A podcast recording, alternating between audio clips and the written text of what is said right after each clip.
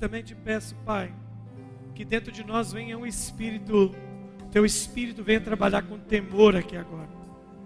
Que o Senhor abra os olhos dos que vêm, que o Senhor abra os nossos ouvidos, que o nosso espírito esteja conectado, esteja alerta para aquilo que o Senhor planejou no dia de hoje fazer com as nossas vidas.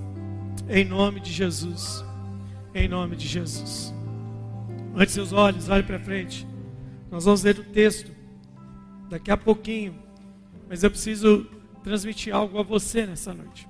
Você que está aqui, que é nessa casa, que tem vindo a essa casa, que é filho de Deus nessa casa há muitos anos, alguns meses, alguns anos. Você que está aqui há 30, 40 anos. O ano que vem essa casa completa 50 anos. Ano que vem a gente vai comemorar o jubileu. E no jubileu coisas extraordinárias são liberadas. Mas há um tempo que vai começar aqui agora, exatamente, dia 17 de abril, não sei por que esse dia. Durante, durante o dia, meu espírito tem trabalhado com o Espírito de Deus e a Sua palavra, principalmente a Sua palavra. E a gente fique alocado, localizado no que Deus quer fazer. Vocês têm ouvido da minha boca durante esses últimos dias que eu tenho feito duas orações. A minha oração primeira é: Deus, eu não quero atrapalhar, eu não quero atrapalhar o que o Senhor quer fazer. Eu não posso atrapalhar o que o Senhor quer fazer. Se o problema sou eu, o Senhor me tire. Se o problema sou eu, para que o avanço da obra exploda nessa cidade, daqui minha vida, ela é uma oferta derramada. Mas o Senhor tem que falar comigo. Eu não quero estar na frente daquilo que o Senhor quer fazer. Eu não quero atrapalhar aquilo que o Senhor quer fazer. Como eu já vi muita gente tentar ser o centro o centro da atenção do mover de Deus. E a minha segunda oração, se eu não estiver atrapalhando o que o Senhor quer fazer, então eu quero fazer parte disso. Me usa para fazer parte daquilo que o Senhor quer realizar. Com certa, estou disposto a consertar, arrepender, voltar atrás naquilo que for necessário, perder o que precisa ser perdido se eu perder dinheiro, estou disposto. Perder cargo, estou disposto. Perder posição, estou disposto. Isso tudo eu considero como perda para alcançar aquilo que eu fui alcançado. Essa tem sido a minha oração. E eu estou olhando aqui, vocês aqui, e de imediato, quando você está aqui por cima, você percebe duas coisas aqui de cima. Tem gente que era para estar tá aqui e não está aqui. De cima você já olha. Mas aí existe uma outra surpresa. Tem gente que não era para estar aqui e está aqui. Por que, que isso está acontecendo? É porque Deus de alguma forma te escolheu para estar aqui hoje. É porque que Deus te escolheu para estar aqui hoje. Eu vou tentar ser respeitoso. Eu vou tentar ser fiel. Estou tentando aqui, meu espírito e minha carne tremem diante de Deus aqui nessa noite. Tem algo muito sério. Tem algo muito sério acontecendo. Eu tive duas conversas durante o dia de hoje, uma reunião e uma conversa individual. E Deus testificava no meu coração o que está acontecendo no Brasil e especificamente em Valadares. E aí depois que eu tive uma última conversa, eu comecei a chorar. Eu comecei a chorar. E eu chorava, e eu ali eu estava ali com. O meu choro era muito mais interno do que externo. Haviam poucas lágrimas nos meus olhos, mas haviam muitas lágrimas aqui dentro. Chorava internamente. E fazia de novo essa oração: Eu não vou, eu não vou, eu não vou atrapalhar o que o Senhor quer fazer. Eu quero te fazer um convite. Se você sente que está atrapalhando o que Deus quer fazer, saia da frente. Saia da frente. Se retire. Diga que você não quer, que você não está disposto a se arrepender, que você não está disposto a se humilhar, que você não está disposto a confessar, que você não está disposto a se alinhar, não está disposto a entrar pelo caminho da porta estreita, porque é só Ele que leva ao céu. O mundo está apertando, as coisas estão afunilando, tudo está tudo tá ficando muito complicado. E é nesse contexto que Deus está levantando uma igreja gloriosa. E a segunda coisa, continue orando. Se você quer fazer parte disso, diga: Jesus, me inclua nisso. Eu quero fazer parte disso aí. Me use para fazer parte do que o Senhor está fazendo. Deus me disse duas coisas. Existem pessoas que foram rejeitadas por Ele. Rejeitadas. Deus disse ao meu coração: existem pessoas que eles não estão mais nos meus planos, porque eles foram pesados, achados faltosos, e não podem mais fazer parte daquilo que eu vou fazer. Eles vão ser salvos, eles podem até achar tempo de salvação, mas a primeira ordem, o que eu queria fazer com eles, não posso mais fazer. Foram pesados, foram medidos, foram achados faltosos. A segunda coisa que Deus falou comigo nessa tarde foi: mas tem um outro lado. Tem gente que eu estou colhendo eles. Estou colhendo eles. Eles serão a primícias de uma colheita poderosa. E eu falei: quem são esses? Ele disse: aqueles que decidiram fazer parte disso. Não pela mente, não por uma vontade emocional, não por uma vontade de falar assim, eu estou fazendo isso. Não. É aqueles que o seu coração foram encontrados sem vontade de ter seu nome escrito em alguma coisa, de ter seu reconhecimento em algum lugar. Deus está levantando uma geração de gente que está dizendo: me usa, mas só o seu nome apareça. E dentro desse contexto, dentro desse contexto do que está acontecendo, o Espírito de Deus, ele tem agraciado alguns lugares do Brasil. Tenta entender o que eu vou te dizer. Com uma nuvem, uma nuvem de mudança. Em alguns pontos específicos do Brasil e sobre lugares específicos do Brasil, existe um movimento de uma nuvem de Deus de mudança. Essa nuvem está parando em alguns lugares e ela está criando uma mudança de ciclo debaixo dela. Quando essa nuvem de Deus para, o ciclo ali debaixo dela muda. As pessoas mudam, os sistemas mudam, os ministérios se agitam, fogo é liberado no meio daquele povo. É uma nuvem que estaciona e muda o ciclo ali de baixo. E qual que é a notícia para nós nessa noite? Essa nuvem está parada sobre essa cidade. Você não está entendendo. Estou falando isso para extrair um glória de você, não. Eu não prego alimentado pela sua vibração. Mas se você tivesse a noção com que Deus está falando com você aqui agora, o seu coração estaria em outra posição nesse momento. Esquece nessa noite que eu sou pastor. Esquece que eu sou seu amigo. Eu estou aqui como um profeta de Deus. Eu não tenho vínculo nenhum com as suas emoções nesse, nessa noite.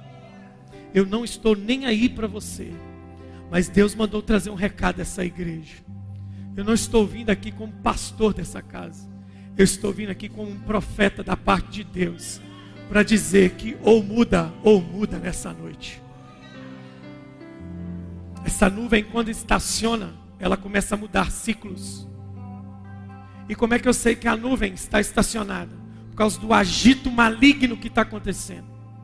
Há um agito maligno nesta cidade. Se você achou que já estourou escândalos, se prepare para estourar mais escândalos ainda. Porque quando a presença de Deus vem, Ele levanta a poeira debaixo do tapete. Deus está levantando o tapete da igreja nessa cidade. Eu estou falando para você, ó casa da bênção. A nuvem de Deus chegou para trazer mudanças. Ela está revirando as coisas.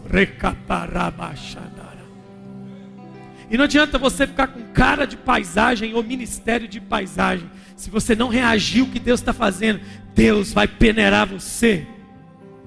Porque Deus me trouxe aqui hoje para te dizer: ou essa noite é uma noite de posição para a sua vida, ou esqueça de ser usado nesse tempo. A nuvem de Deus, ela traz mudança. A nuvem de Deus traz alteração de comportamento. A nuvem de Deus, ela traz mudança de postura. A nuvem de Deus traz câmbios, mudanças de comportamento. A nuvem de Deus, ela está mexendo. Ela está mexendo. E a nuvem de Deus, ela está também, ela também está deflagrando falsos avivamentos. Deus não vai deixar nenhum falso avivamento de pé. Epa cantar abaixo.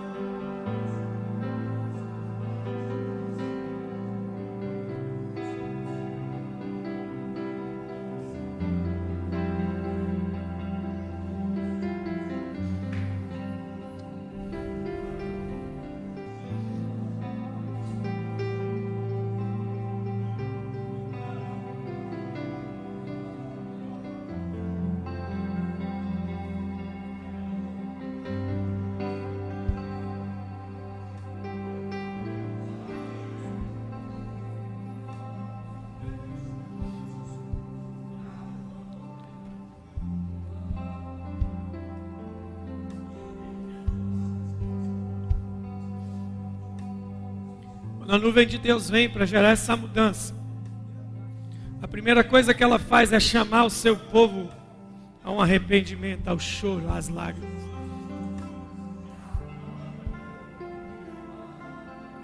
Esse último avivamento vai ser o avivamento dos olhos molhados.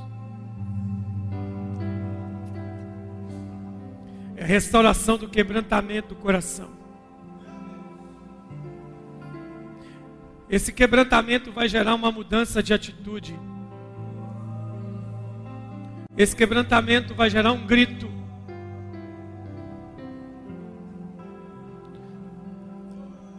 Você, você que está nos visitando hoje, me desculpe, mas eu quero te dizer: você entrou numa furada aqui hoje. Você está numa roubada aqui hoje. Porque Deus resolveu descer nessa casa e fazer um rebuliço. Sei lá porque que ele te trouxe aqui. Deve ser porque ele quer que você faça parte de alguma coisa. Mas precisa haver mudanças. Se não houver mudanças, vai haver morte. Escutou o que eu disse? Se não houver mudanças, vão haver. Deus vai ceifar. Vai haver destituição. Seu nível de oração não serve mais para o que Deus está querendo fazer. Seu nível de jejum não serve mais para o que Deus está querendo fazer. Seu nível de entendimento, seu nível de culto não serve mais. Há um outro nível. Há um outro nível de sacrifício que Deus, o Espírito vai te conduzir, de abnegação. O Espírito de Deus já está mexendo com o coração de gente aqui hoje essa vontade descontrolada que você está tendo de chorar aí, sabe o que, que é isso? É o Espírito dizendo que não está bom, não é fluir de alegria, é constrangimento da glória. Ele está te dizendo: não está bom, não está bom, porque eu quero que você agora se mova debaixo de uma nuvem de mudança. Não está bom.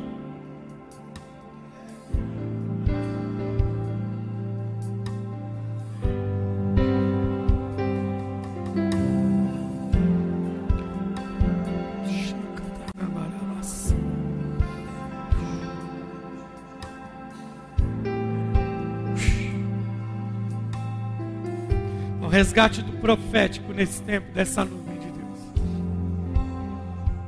Ei! Está me ouvindo? Ei! Está me ouvindo?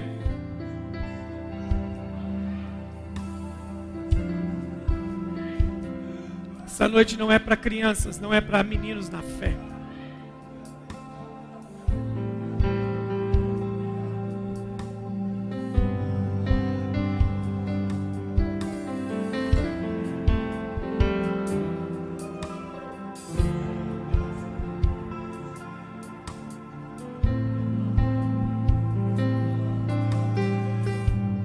Deus te trouxe aqui para te dar um alerta sobre essa nuvem.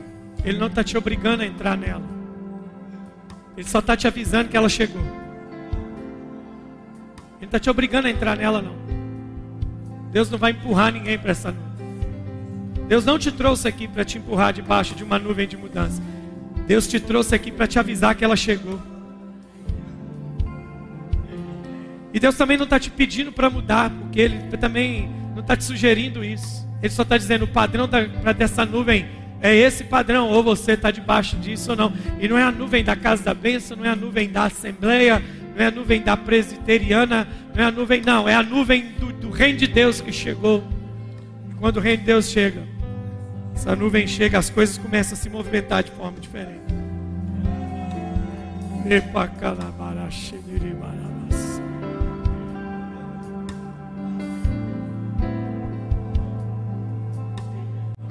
Eu trouxe um texto aqui nessa noite para te explicar um circuito profético. Para te explicar um circuito profético. Capítulo 10 de 1 Samuel.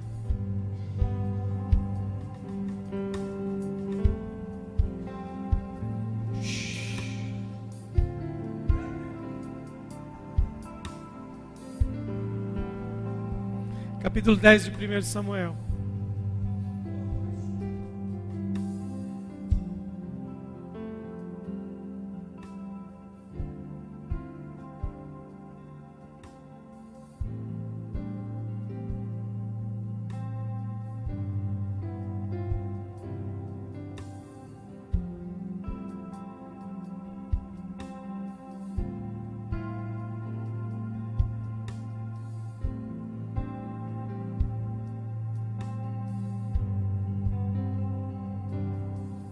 Tomou Samuel um vaso de azeite e derramou sobre sua cabeça.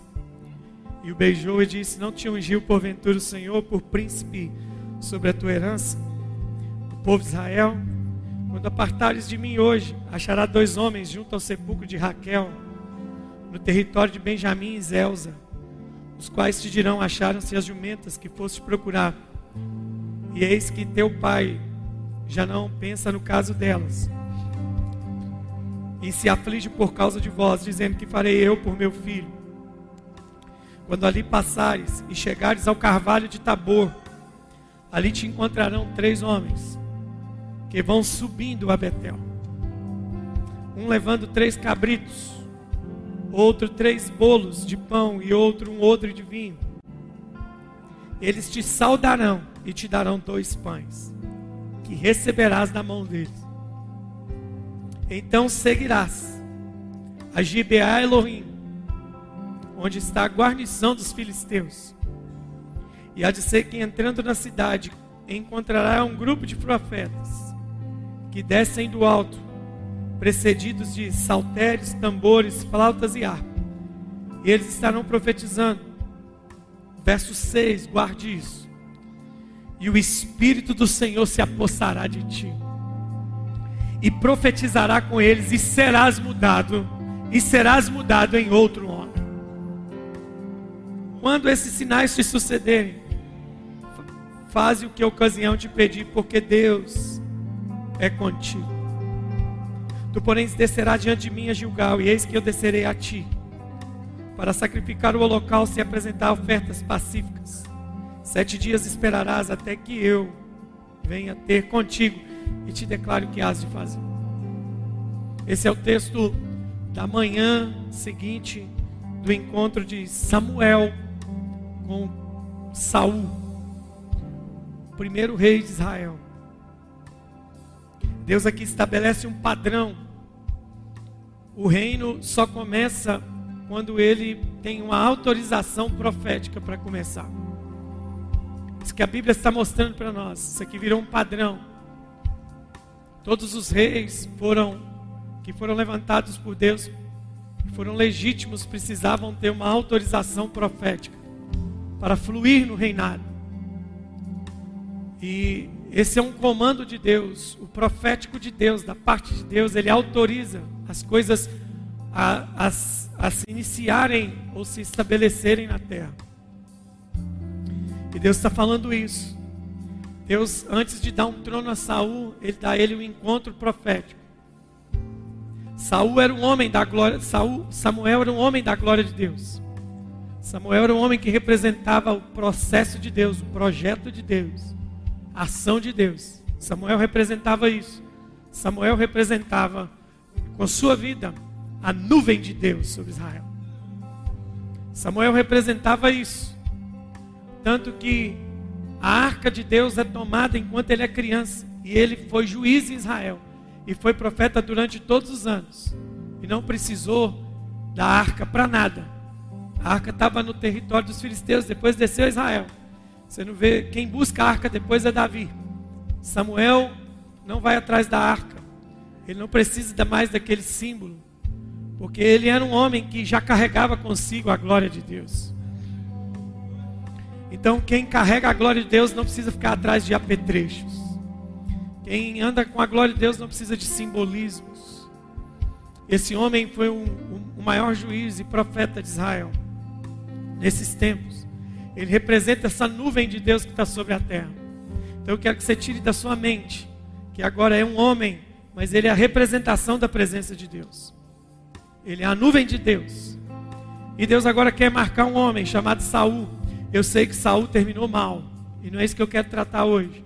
Eu quero tratar esse texto hoje exatamente como um momento profético que vai tentar nos explicar o que vai acontecer conosco aqui nessa noite. Nós não vamos terminar como Saul, porque nós temos o exemplo dele.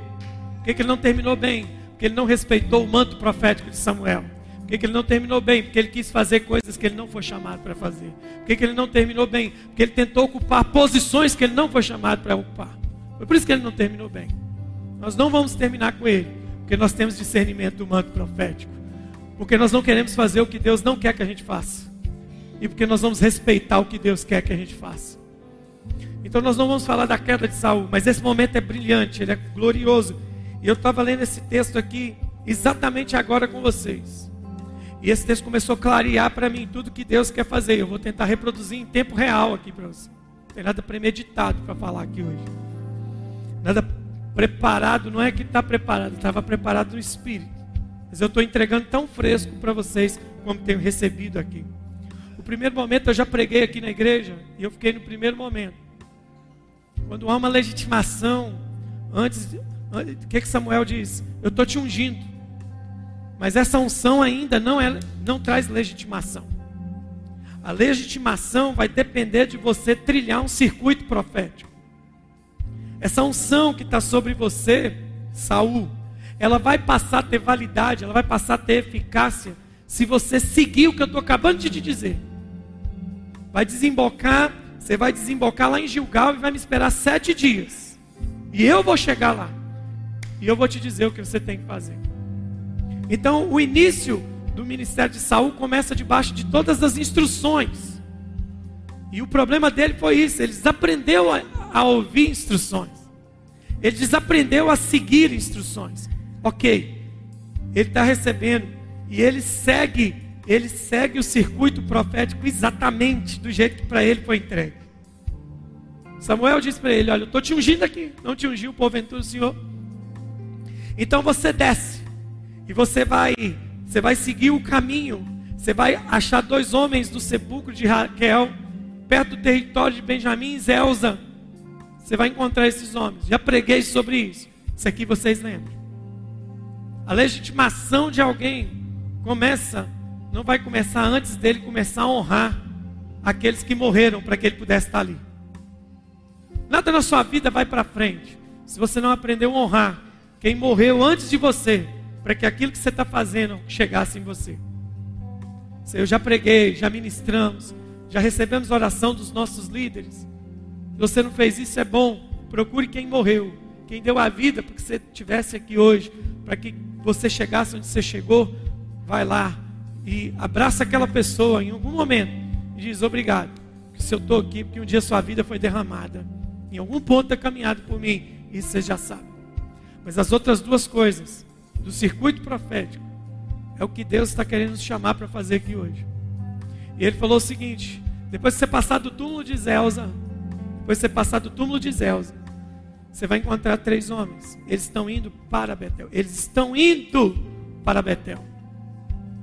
Então o que, que o profeta está dizendo? eu te ungi. Essa unção precisa começar a fazer efeito. Essa unção precisa começar a ser legítima. Essa unção precisa começar a te mover. Então, quando, para que essa unção te mova, aprenda uma coisa. Primeiro, passar lá no túmulo. Mas depois você vai começar a fazer conexões. Eu vou pôr no seu caminho gente que vai dizer que essa essa unção está clara. Você vai cruzar com gente. Vou pôr no seu caminho gente que vai apontar o que você tem que fazer, Saul. E a primeira conexão é três homens que estão indo para Betel. Eles estão indo adorar. Um traz um cordeiro, o outro traz vinho e outro traz pão. Esses homens vão te encontrar. Esses homens que estão indo para Betel, ali no carvalho de Tabor, eles vão adorar eles vão subindo, veja bem, o texto vai dizer no verso 3: eles vão subindo a Deus. Eles vão subindo a Deus em Betel. Betel em hebraico é casa de Deus. Olha o que, que o profeta está dizendo. O seu caminho precisa cruzar com quem está subindo a Deus. O seu caminho precisa cruzar com quem está subindo a Deus. apóstolo, o apóstolo diz que as más conversações corrompem os bons costumes.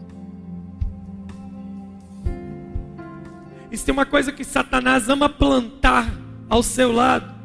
E não se engane, pode ser gente distante e pode ser gente próxima, pode ser parente, pode ser quem for. Satanás gosta de plantar perto de você gente que não está subindo a Betel mas gente que está descendo de Betel, gente que não quer casa de Deus, e ele vai plantar do seu lado só para um momento, só para uma coisa. Sabe o que ele vai fazer contigo? Ele vai corromper seu coração, vai tirar sua inocência com relação ao reino, vai tirar sua inocência com relação à sua família, vai tirar a inocência sua com relação ao seu casamento, vai tirar a inocência e vai dizer que está abrindo seus olhos. Fuja de gente que não está subindo para Betel. Quando a nuvem de Deus desce, quando a nuvem te encontra, ela te dá um comando: encontre com gente que está subindo a Deus. Essa é a primeira mudança que você precisa entender. Ou você se posiciona em relação a isso, ou você se alinha em relação a isso. Eu preciso, eu preciso encontrar, ter conexão com gente que está subindo a Betel. Betel é casa de Deus, e eu não estou falando casa de Deus, prédio. Esse é o primeiro comando dele. E ele diz: e esses homens que estão subindo a Betel vão te dar. Eles trazem três coisas: eles trazem um cabrito ou um novilho, eles trazem o suco da videira, e eles trazem, eles trazem vinho, e eles trazem pão. E eles vão te dar, sabe o que, Saul? Eles vão te dar o pão. Eles não vão te dar do novilho. Eles não vão te dar o vinho. Eles vão te dar o pão. Por quê? Porque o pão naquele tempo, o pão veterotestamentário, significava o pão da presença. Então, a sua conexão tem que ser com gente que está subindo a Deus e gente que se alimenta da presença. Senão não vai dar certo. Senão aquilo que você tem que ser e fazer vai, vai morrer no meio do caminho. E ele disse: Olha, eles vão te dar uma taça para você beber. Sabe por quê? Porque é vinho o vinho representa um pacto de aliança. O novilho é um sacrifício. E Deus está dizendo: ainda não está na hora do vinho e nem do novilho. Mas agora que a unção está sobre você, é hora de você receber pão. E aí você, igreja aqui em Valadares, sabe muito bem, porque a gente fala isso todo mês. Na hora da ceia, quando a gente parte o pão, a gente lembra que nós somos o pão partido nessa cidade. Então, quando a nuvem desce para mudar as coisas, a primeira coisa que ela te lembra é da sua missão é de ser um pão partido. Precisa haver essa mudança. A nuvem de Deus, quando vem, ela te encaminha para o profético. Quando a nuvem de Deus vem, ela te direciona para uma caminhada que ou você segue aqueles passos, ou você não vai experimentar o que Deus está fazendo. E qual é o passo? Qual que é o GPS de Deus? O GPS é: estão vindo três homens, estão subindo para Betel, estão indo a Betel, subindo a Deus. É gente que está encontrando com Deus, é gente que está indo para adorar a Deus. Essa conexão que eu quero para você, gente séria. Estes saudarão, te darão dois pães, você receberás. Mas o que, que ele diz? Então seguirás para Gibeá Elohim. E aqui é a última coisa que ele fala. E ele fala assim: Eu quero que você faça mais uma coisa. Você vai subir para Gibeá Elohim. E lá em Gibeá Elohim tem uma guarnição de filisteu. E nesse tempo lá em Gibeá Elohim está acontecendo uma coisa. O que está acontecendo? Quando você entrar na cidade, um grupo de profetas está descendo do alto. Entende como é que é paradoxo? Primeiro momento ele falou assim: Eu quero que você encontre com gente que está subindo. E agora eu preciso que você encontre com gente que está descendo.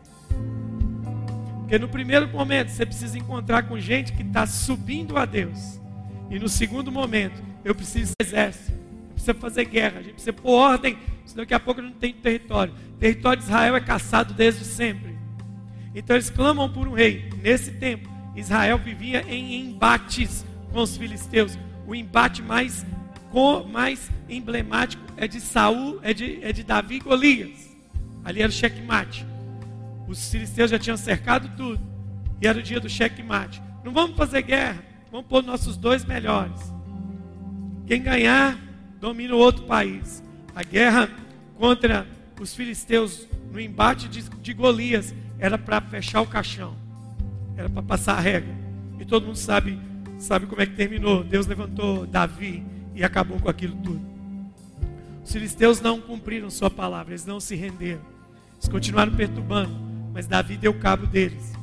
Mas voltando aqui, por que, que eu estou te dizendo isso? Porque olha onde Deus está mandando esse cara. Presta atenção no detalhe do texto. Eu um G, cara. Eu um G. Essa unção, ela vai ser legitimada. E ela só vai ser legitimada quando você seguir o que eu estou te dizendo. Seguir o quê? Vai lá e traz a lembrança de quem morreu, para que você estivesse vivo hoje. Beleza? Beleza, isso aí você já sabe. Mas agora eu quero que você tome o pão de quem está tá indo a Betel. E que está indo a Deus. Subindo a Deus. É maravilhoso isso. Gente que está subindo a Deus. Ok? Ok. No segundo momento, eu quero que você encontre com o segundo grupo. Esse grupo não está subindo a Deus, esse grupo está descendo do monte. E ele vem precedido de saltério, de tamborins, de harpa. Ou seja, você, isso é demais. Não sei se você está perceptivo aqui comigo hoje, mas olha que o Espírito de Deus está dizendo nas Escrituras.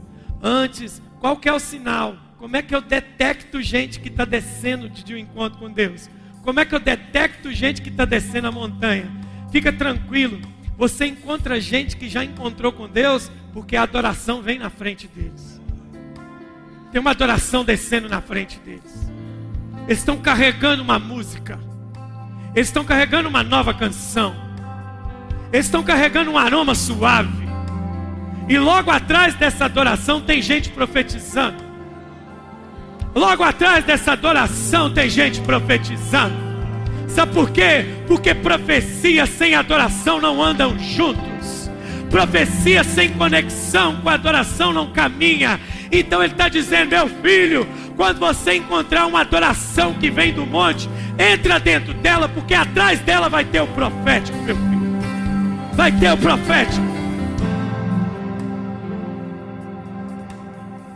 A identificação que eu dou para você é: um grupo de profeta está descendo, eles são precedidos, ou seja, está na frente dele o saltério, os tambores e as harpas, e eles estão profetizando.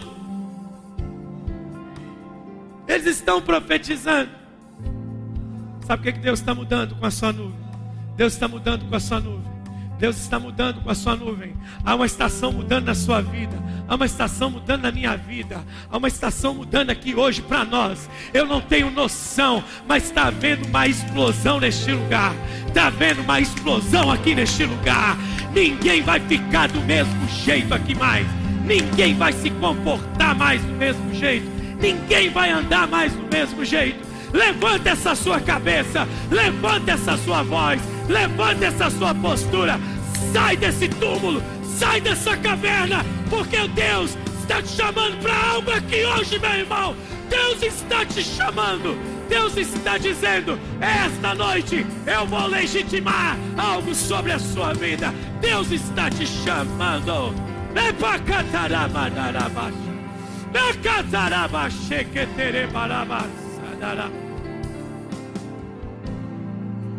Emalabas.